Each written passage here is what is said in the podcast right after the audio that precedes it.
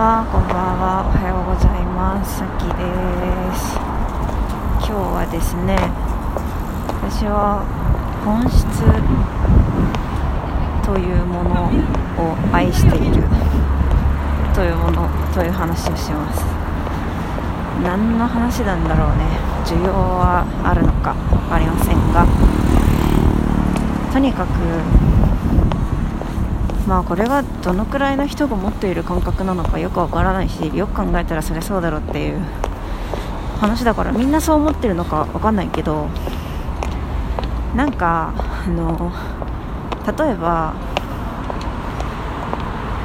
そうだな例えば国語であのこの文字の音読みこの文字は音読みでしょう。あ例えばそうだな。うん。愛は音読みでしょうか？訓読みでしょうか？みたいな。愛するの愛ね。でしょうか？みたいな問題がとかね。面倒くさいやつあるじゃないですか。まあ覚えてるか分かんないけど。なんかそういうのって覚えるしかないのかなとか英単語とかもそうですよね。覚えるしかないのだろうか。と思ったりするわけですよ。ただそれってきっとルーツがあってみんな。そうよね。スペイン語も英語もドイツ語もルーツがあって。でルーツを探すとなんか語源が一緒だったりするんですよね。例えば、えー例えば、えー、イタリア語で話すはパラーレなんですよ。でえー、っとフランス語だとなんかパルパルパルみたいな。全然違うと思うけど。とにかくなんか字面は似てるんですよ。でなんかスペイン語はスペイン語でね何だったかな。うん。忘れたんですけど。とにかく似てるんですよね。でそれって何でかっていうとそのスペイン語イタリア語フランス語の語源ご先祖様が同じだからなんですよ。でそれを知るとそのスペイン語フランス語イタリア語の見え方が変わってくるわけです。えっとそれぞれを暗記しないといけない。けないなんかバラバラに見ているとそれぞれを暗記しないと仕方ないかと思っていたものがあご先祖様が一緒でだけどそれぞれが違う性格に変化したんだと。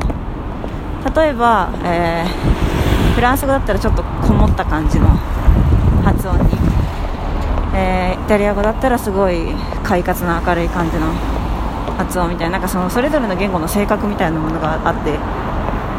だからキャラクターなんか明るいキャラクターになったのとこもったキャラクターになったのみたいな。だけどルーツは一緒みたいな。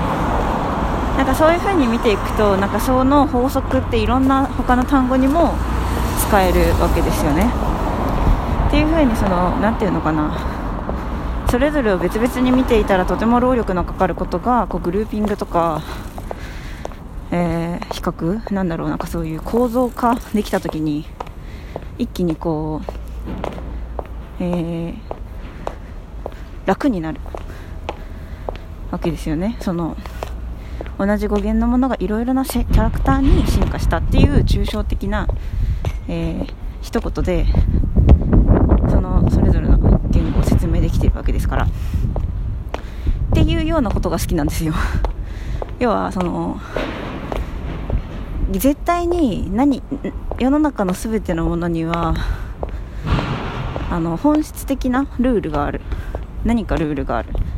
それを理解したすると、えー、見え方が、うん、変わる、うん、理解しやすくなる。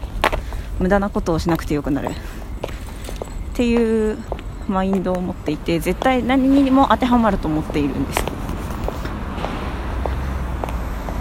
だからなんかこう表面だけを表面の目の前の問題だけをひたすらやるよりもそのなんか全体に共通するルールとかなんか本質的なものを掴んだ上でそのルールを適用して表面の問題を解く。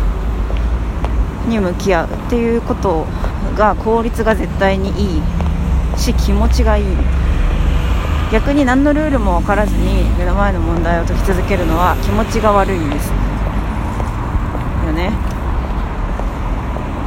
なんかそういうものをそういうのをなんかうんどんなものにも何か一本本質の軸みたいなのが通ってると思ってるのでそれにそれをつかみたくて仕方ない。そう思いながら生きています。なんか世界の真理を知りたいっていう夢を言ってた時期があって大学生の頃とか。そういうね。でもあると思うんですよ。世界の世界全部に共通する真理。すごくシンプルな法則みたいな。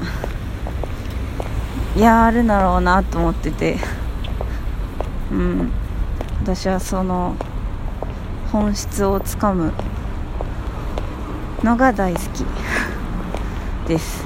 でじゃここで唐突におすすめの本を紹介しますが「え具体と抽象」という本がありまして。その本ではねそういう本質がどうとかなんとかそういうことを具体って言葉とか抽象って言葉で、えー、整理してくれているとってもいい本でしたのでよかったら読んでみてください。ということでそれではまた今日も良い一日をお過ごしください。バイバーイ。